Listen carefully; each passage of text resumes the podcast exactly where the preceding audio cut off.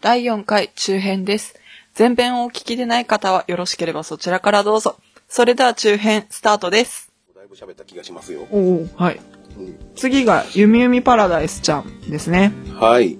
通称ゆみっぱちゃんですけど、はい。なんか和太鼓の印象がとてもある。そうです ね。なんかすごい MC を聞いてて、この子が、あの、ステージ上駆け回っているイメージがとってもあったんですけど、えあの、和太鼓を叩いたら次はピアノ弾きたくなっちゃったって言って、ピアノのとこにすごい走っていってたような絵が目に浮か んで、元気な子だなぁと思って。え和太鼓にピアノに、あとエレキギターとかそういうの入ってたんですかね。そうでしたね。和太鼓結構合うんやなぁと思ってうね。んうんうん。うん。かっこいいですよね。かっこよかったですね。うん曲名が、はい。情熱をフルに詰め込んだフェスロック曲というのが、お、お曲名曲名、うんセットリストにそう書いてありま したけど、曲名。あ、はい。なるほど。情熱をフルに詰め込んだフェスロック曲ですそ。れなんかどっかで聞いたことは、うん、なんでもないわ。うん曲名が割となんか、弓一派ちゃんの決意が盛り込まれてますね。えうん。えまさにその、そういう感じ、前回の、いやー、でもなんかすごく楽しそうな雰囲気が、うんすごいなんか音楽をやってることが楽しいんだなっていうのが、まあそれはみんなそうなんですけど、ええなんか体全体で楽しんでるぜみたいな。そうですね。絶対太鼓叩くのとかエネルギー使うじゃないですか。太鼓の達人2曲で僕死にかけましたからね。うんどんな曲やったんですかえ、何やったかなえー、あれ、あの、進撃の巨人のオープニングの曲。あーうんって別にいいんですよ。まあまあ太鼓を叩くのにエネルギーがいるみたいな話なんですけど。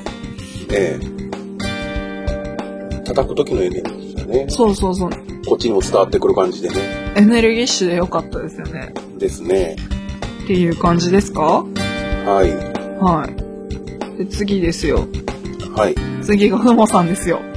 ふもたそーってやつですね。おう。おう。おうそうか。おうあなたまでそれを言うのか。うん、わかったわ。君はそういうやつだったんだな。うん。ふもさんの話なんですけど、おう、おう、突っ込む隙がなかったぞ、今。うん、与えなかったわ。はい。宝石シリーズ第3弾ですよ。はい。曲名お願いします。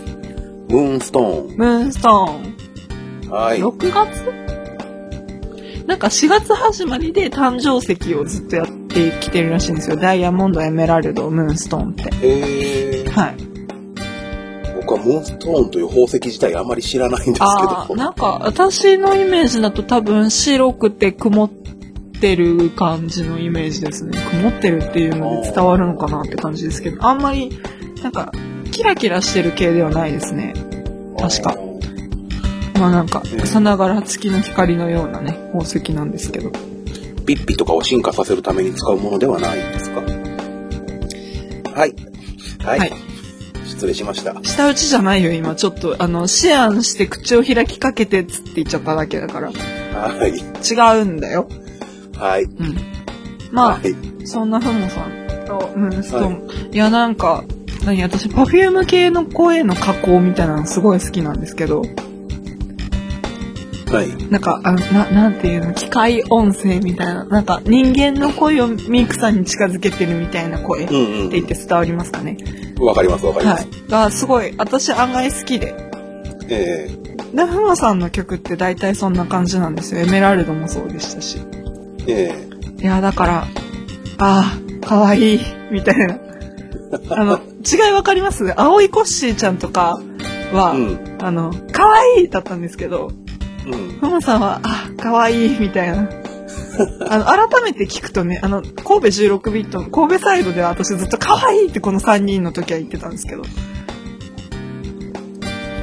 な、なんで止まるんですかすいません、ちょっと飲み物をね。ああ。タイミング下手くそですかいやー、まだ慣れてないですからね。うん、まあ、って言ったって収録何回目ですかって話ですよ。まだ片手で買える。 はい。はい。慣れてきます。はいっていうホモさんのステージでしたが、ミオさんはいかがでしたかはい。もう、鉄塔の歌がね、あこびりつくそうだえ鉄塔の歌ありましたね。 えあの、フモさんのあの、は好きだって叫ぶところの可愛さたるや、気持ちよくなってしまう。あ、違う、気持ち悪くなってしまう。本気や。気持ち悪いですね、私。今気持ちよくなってしまうって言い間違えたあたりがすごく気持ち悪いですね。はいもう、可愛かった。年上の女性にこうずっと可愛いって言い続けるのもなんかどうなんだろうな、失礼かなって思うんですけど、思うんですけど、やっぱ可愛いものは可愛いです。あはい。まうん。本気ですね。可愛い。ともさん、可愛い。鉄塔の歌すごい可愛かった。みおさんは歌わなくていいかな。はい。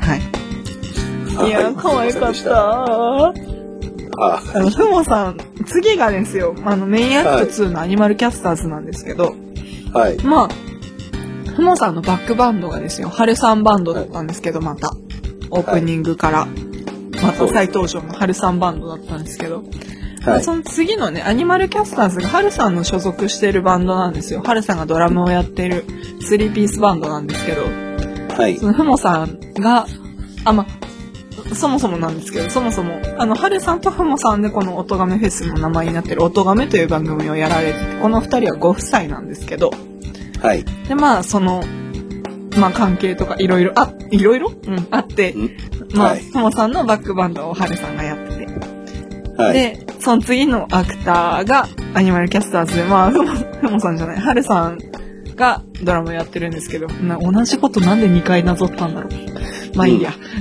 まあ、そういう感じなんですけど、このふもさんからアニマルキャスターズに引き継ぐ MC で、あの、はい。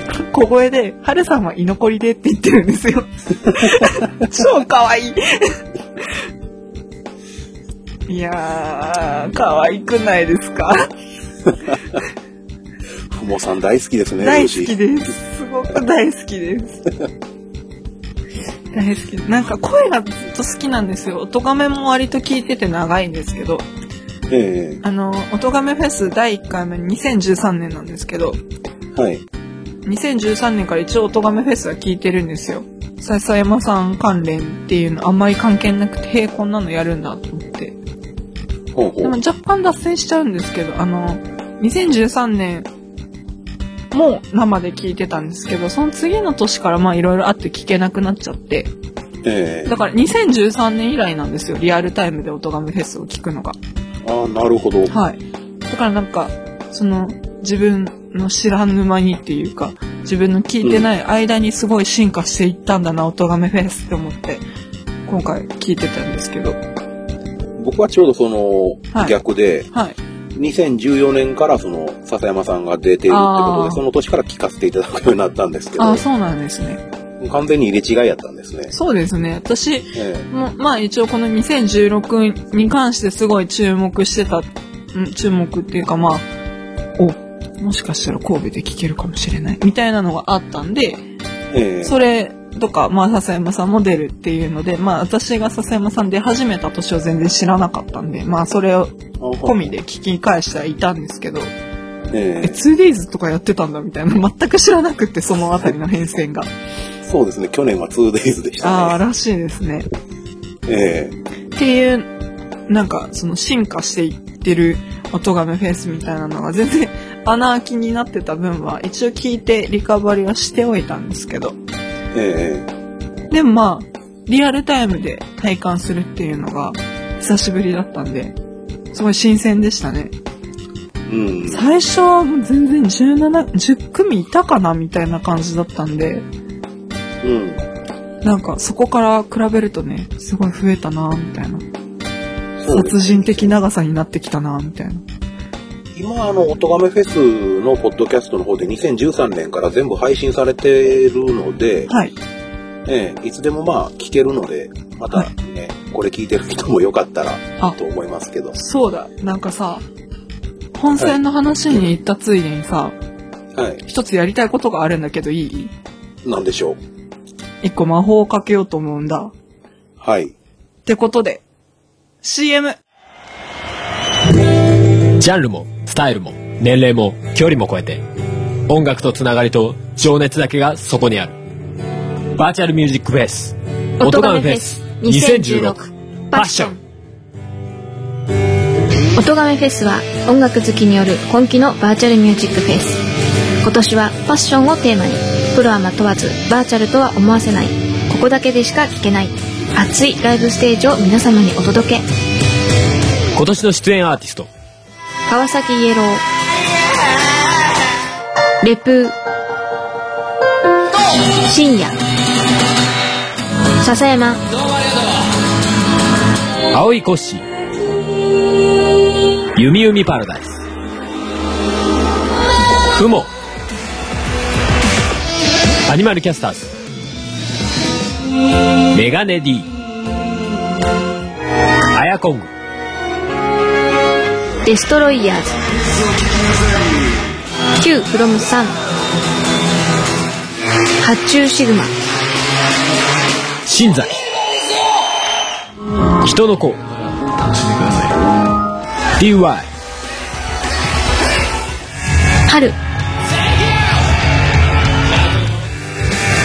2016年11月5日から現在も特設サイトにて開催中ぜひライブを聞きにお越しくださいあなたが聞いた時がライブの時間「音ガメフェス2016パッション」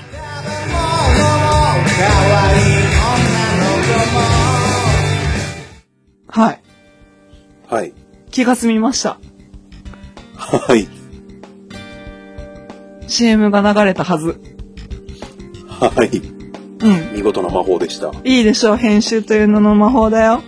そうですね。電波がねまあリアルタイムで言えばまだ体感してないんですけどね。あ、うん。そうだはねい。。ってことでだよ。はい。まあ大体半分来たんじゃないですかそうですね。うんえっ、と、今からメインアク、メインアクト2、はい。アニマルキャスターズさんの話に入ってくんですが、はい。この時点で時刻が、えー当日20時25分頃となっております。ふんふんふんふん。えー8時25分なので、はい。えっ、と、5時間あるうちの1時間25分が経過したところです。おおかしくねんあ、マジだでいぶいや。あ、そうだったのそうなんです知らよ、なね。かったわ。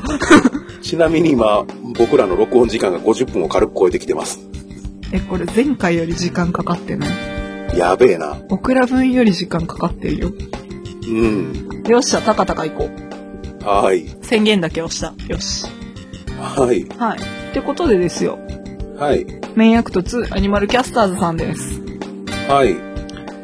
どうだったアニキャスさんについたルーシーの方が多分、あの、詳しいと思うんですけど、オン。とにかく印象に残ったのが、あの、オン。曲じゃなくて MC の部分で申し訳ないんですけ ど、うん。これパンダさんやと思うんですけど、あお前らぶっ殺すって叫んでましたけど、ー、パンダさんは、ね、すごい。テンションでしたね。パンダさんね、すごいなんかどこにでもいるいい人そうな人なのにね。ああ、まあ、説明をしておくと、私一回アニマルキャスターズさんの、あの、やってらっしゃるアニマルミュージックレイディオの公開録音とアニマルキャスターズのミニライブ、スタジオミニライブに行かせていただいて、あ、まあはい。一応先ほどのふもさんとはるさん、あとアニマルキャスターズのベースの帝王くんとギターボーカルのパンダケンチさんとは一応お会いしたことがあるんですけど、はい。ね、なんか、パンダケンジさんいい人なんですけど ね。今回のライブパフォーマンスはちょっとど、どうしたんだろうって思っ て。なんか、あすの、ごい方やなと思って聞いてましたけど。サポートのね、ギターのね、あの、はバイトできていたヒゲとメガネとさんっていう、あの、多分続かないラジオっていう、あの、ポッドキャストで Q さんと一緒にパーソナリティをやられてる方がいらしてたんですけど、 はい。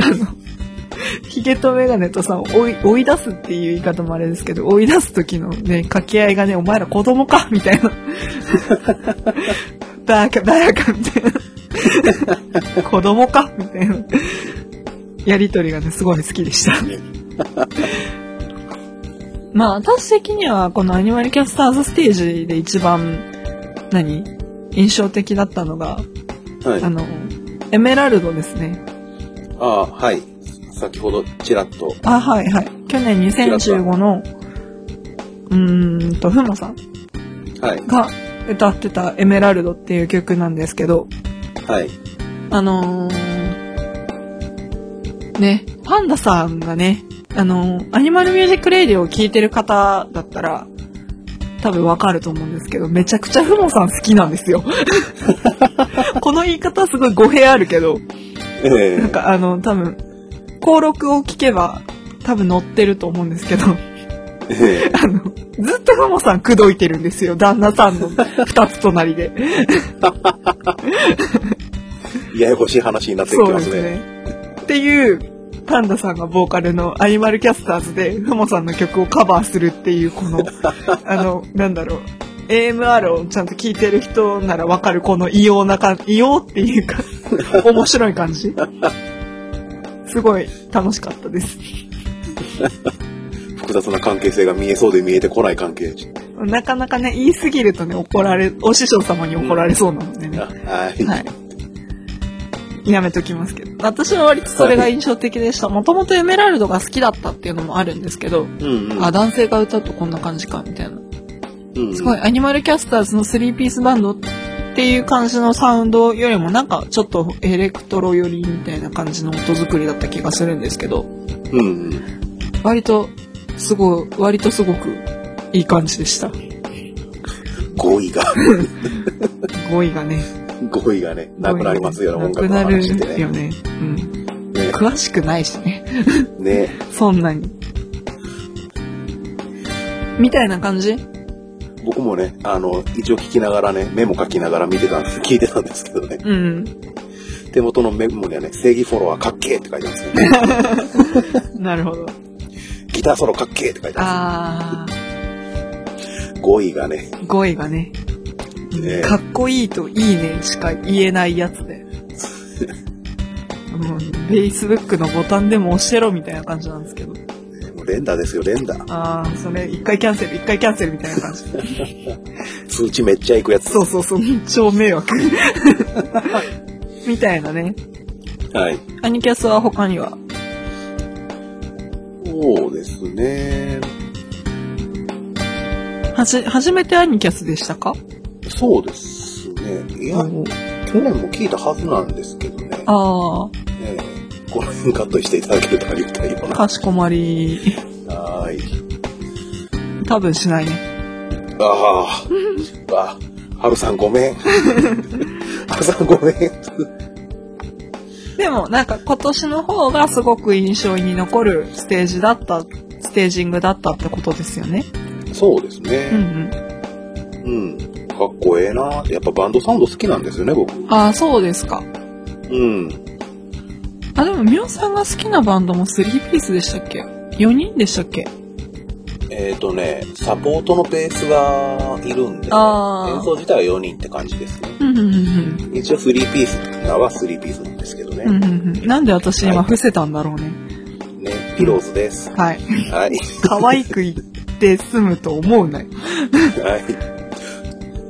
はい。はいはい。そんな感じで、アニキャスを終わっていきますよ。はい。はい。次はメガネ D さんですね。はい。ステージ7までやってきましたおね。うおうまあこれ一応あれだね、投資で言えばステージ9ぐらいじゃないメインアクトとサブと分けてるんでね。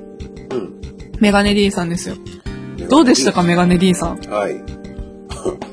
パンが降る世界。はい。パン、めっちゃパンパの名ン前。のじゃなくてパンがでしたっけえ、やったと思いますけど、間違ってたらごめんなさい。いやー、あはいれ、いいでしょう。めめっちゃパンの名前出てきてました、ね。 42個使ってるらしいです。パンの名前。42。 42個。途中でわからなくなって食べるの諦めたんですけど。 しかも、あれ、パンの名詞として出てくるわけじゃなくて、文章に、ね、この歌詞にそ組みう、込まれる混感じぜ。られている。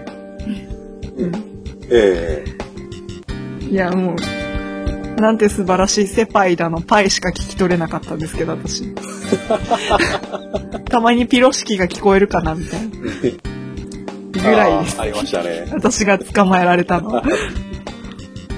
でもすごい、なんか耳に、なんかメガネ D さんの声ってすごい聞きやすいっていうか、入ってきやすい声してませんか、そうですね。あと、あの、その次のアヤコングさんとのコラボ曲 XYZ っていう曲あるじゃないですか。えあの、あれえで、はい。まあ何、曲のストーリーみたいな話をすると、プロポーズしようとして、すごい決めておしゃれなレストランに行ったのに、社会の窓開いてたみたいな話だはい。ったじゃないですか。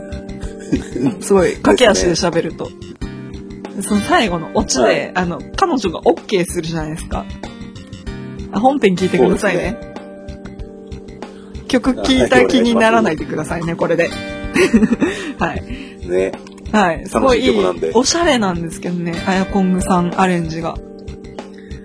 おしゃれな曲で、で、まあ彼女が OK した時の、あの、セリフで、マジでみたいなのが入ってて、そのマジでが可愛くてしょうがなく て。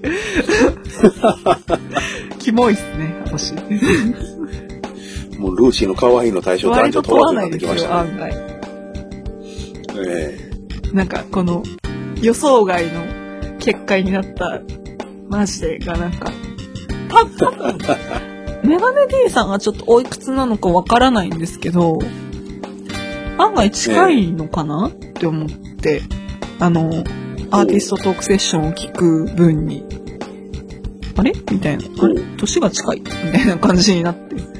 あのすごい年上だと思ってたんですよ。あの、30とまでは言わないんですけど、まあ、25、6? みたいな感じだと思ってたんですけど。え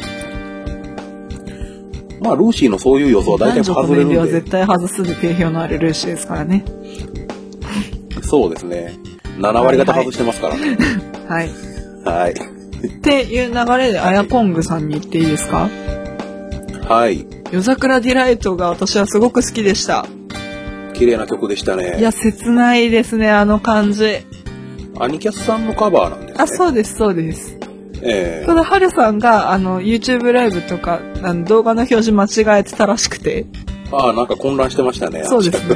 あの、あの、YouTube ライブの方は改変ワールドになってたらしいんですけど、ああ、なるほなど。んかコード進行が似てたらしくて、うんそれで間違えちゃったってバックステージで言ってました。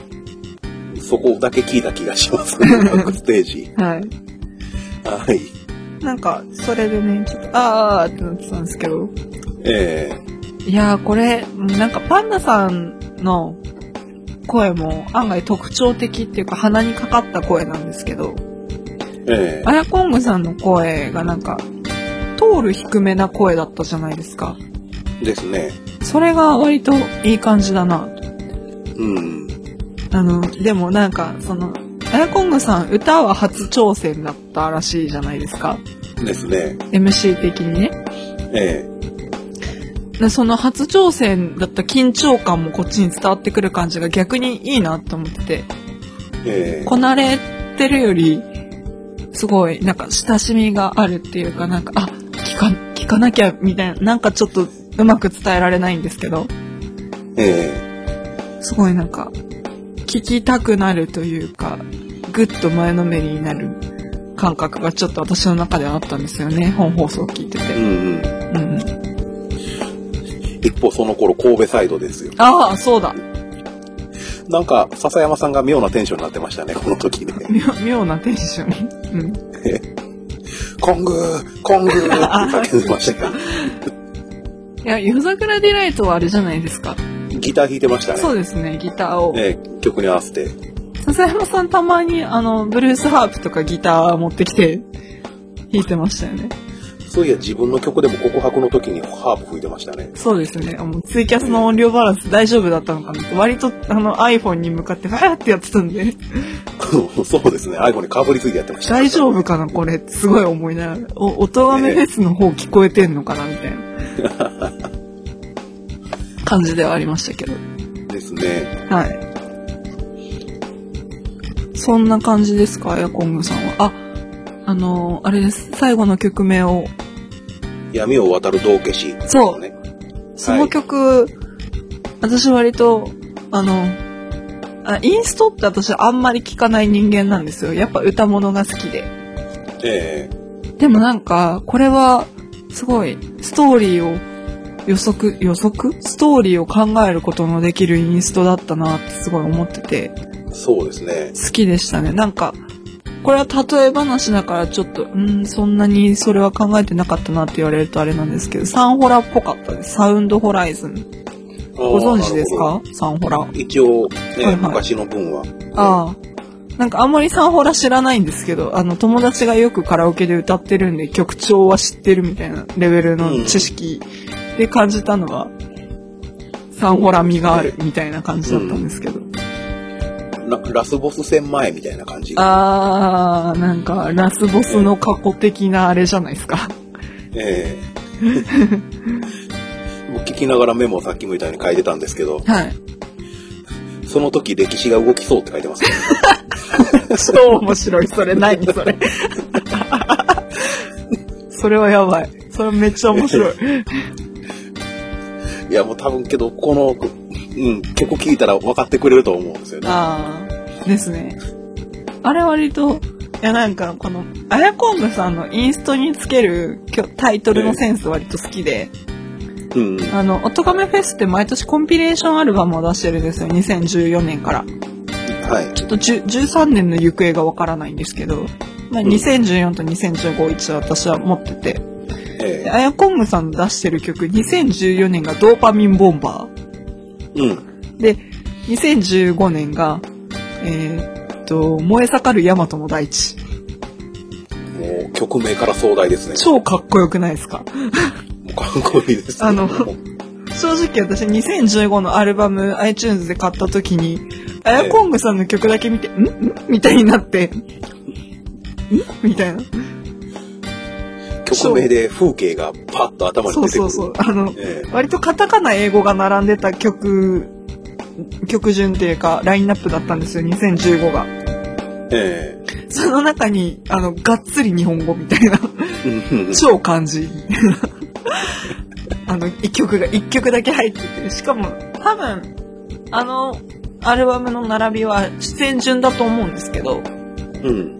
あのちょっと今曲のラインナップだけ見に行きますね、はえ。いー、っとえっとはいえっとですねええあその前があのパンダケンイチさんが歌ってて割となんかちょっとボサノバチックな曲調の改編ワールドだったんですけどはい。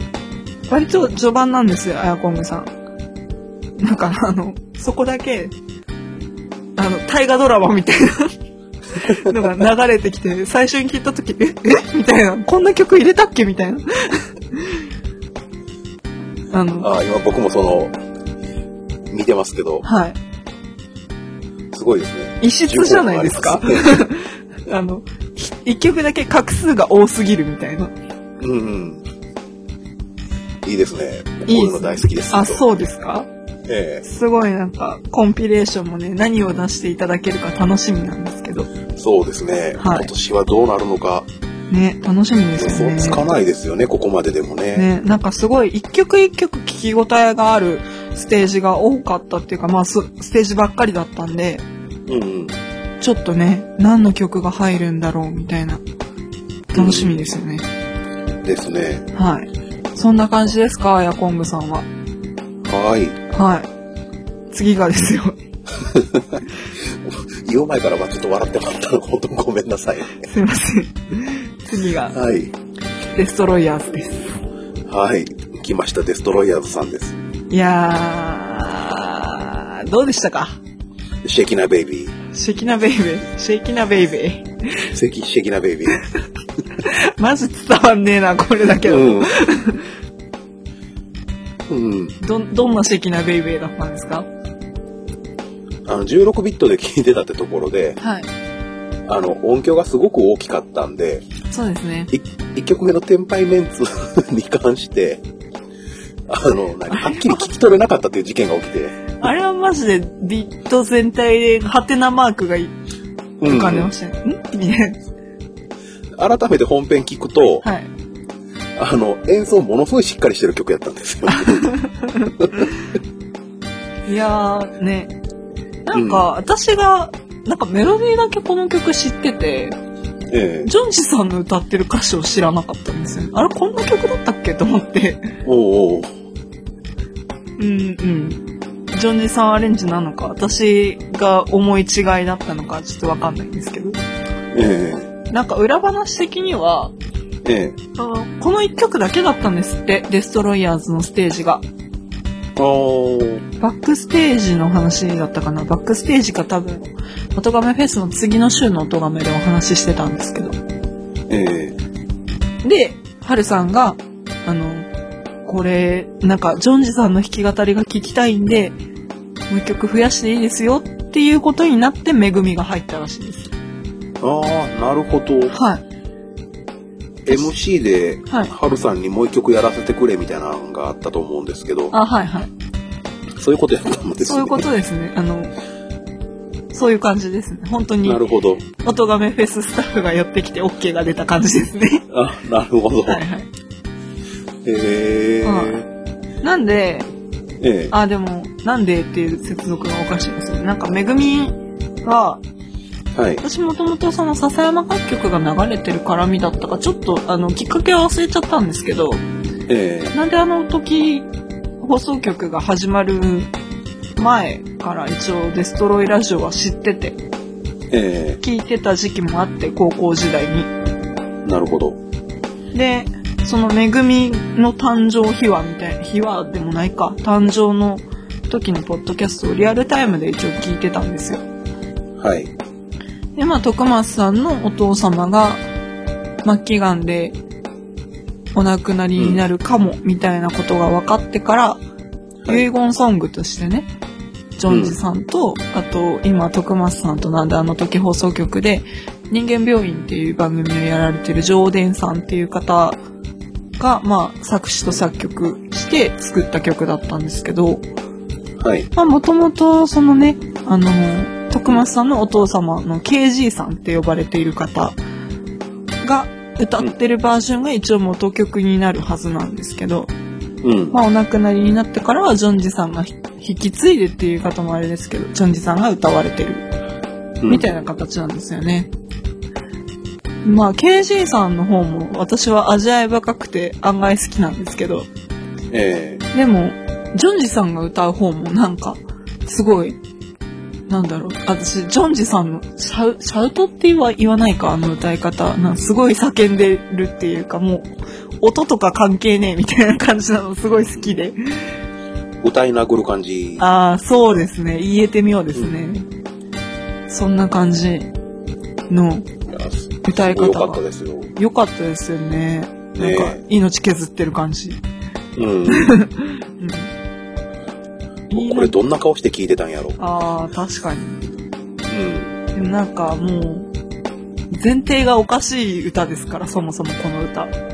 そうですさっきのねような遺言ソングを作ろうって、そのデストロイラジオの企画として始まった話ですからね、それだって。ものすごい前向きですよねまあね、ねえうん、ま前あ向きっていうの違うかこれはおそらく公開されてる部分なので、うんあれなんですけど、普通にそのお葬式でめぐみを歌っているところを普通にポッドキャストに乗っけて流していたので、ほう正直当時高校生だった私は、すげえことしてんな、この人たちと思って。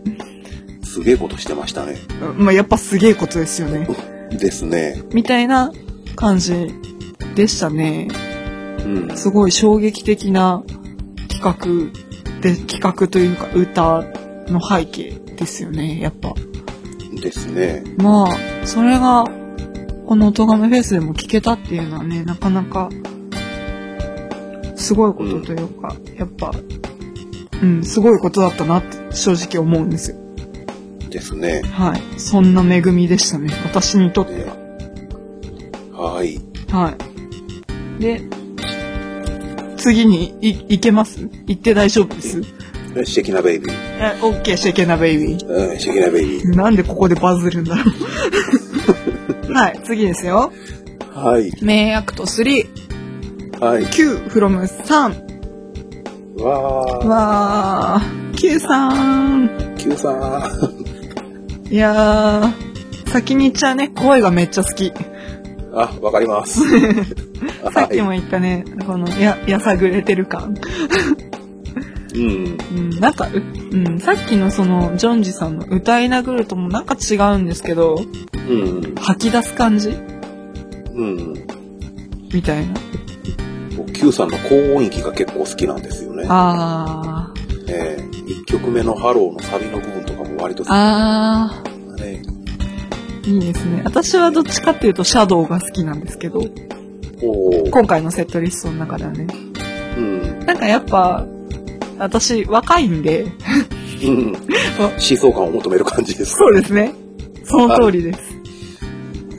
なんかやっぱ歌、歌っててじゃないな。聴いてて走り出したくなる曲ってすごい好きだなって思 って。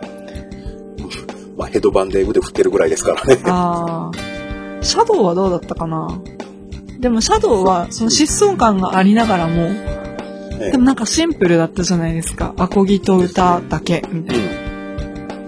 そのシンプルさもすごい好きでした。うん。うん。こういうの聞いてるとアコギってすごいですよね。。いやー、多彩ですすよね。うん。やっぱり。うん。そんなで。バラードのようなゆったりした曲もできれば、うんうん。ね、バンドが見えるような激しい曲までできる。ねすごく、えすごくすごい生き物ですよ、やつ は。やつはすげえですよ。練習しようかな。おおうおうじゃあ戻りますか。はい。そしてですよ、Q さんもですよ、はい。そうですよ。あの男のカバーをしているわけですよ。そうですよ。ハロー、シャドウに続く。どの男ですか ?3 曲目。笹山です。うん。うん。うん。こちらもキーポンでしたっけね。キープオンですね。まあ、ミックさんとは違うね。え男臭いキーポンでしたね。え。ですねう。ん。そう、この Q さんの良さは男臭さだと思うんですよ。なんかね、擦れた男臭さ、おう。なんか、まっすぐとも言えない、ひねてる感じうん。いや、いいですね。いいですね。おう気持ち悪いこと言っていいですかどうぞ。頭ワシャワシャしたくなりますね。え、誰の ?Q さんのあ、深くは突っ込まないでください。あ、は、はい。はい。わからね え。はい。なんか、まあ、えすごいテンションになるっていうね。なんですかね、達観してるせいですかね。達観。達観なんか多分波の20代そこそこよりはあええれじゃないですか、あの沸点が低いっていうか可愛いに対するああ。けど、時々わかいわけわからんところでスイッチ入りますよえね。そうですかうん。え可まあ愛くないですかメガネ D さんも Q さ んもめうんうんうんうんうん。まあいいで可すいいですよ31歳のおっさんに聞きますか、それを。気持ち悪いんですどうせなんか好きなものを語楽しかったものを語る人間というのはすべからく気持ち悪いんですうん、それはいいと思いますよ。誰かが言ってましたうん。僕も聞いたような気がします、どこかで。うん誰でしょうね忘れましたけど、ね。はい。忘れたことにしますけど。はい。はい。で、はい Q さんは、なんかありますどうでしたかキープオンは。キープオン良かったですね、うんあのカバーのアレンジ自体はその原曲の笹山さんと似てうんうんうん似てるというか、あんまり変わってないんですけど、うん。それでもやっぱり Q さんの曲になってる感じがすごいするんですよねうんうん。不うん不思議なもんでね思議ですよね。えねね。えやっぱカバーってそこまで飲み込まないとできないものなんですかね。どうなんですかね僕人の曲カバーしたことないんでちょっとあのあはっきりも持つことはできないんですけどなるほど。そうですか。えかしこまりました。え人の曲カバーしたことある人の方が多分少ないと思うんです けどこれは分かっていただけると思うんうでん、すけ確ど、かにね。そうだね。えごめんね。なんかあの、完全に外から見た人目線の話ができるかなって思ったんだけど、そんなに真摯に受け止められると思わなかったんだよ。ああうん人生クソ真面目がモットーですから。なるほど。はい。で、次に行きますか何かまだありますかいや、もう時間が時間なんで、ちょっともう。かしこまり。はーい。そろそろ二人の記憶も怪しくなってまいりました。しかし、後編に続きます。よろしければこの後もどうぞお付き合いください。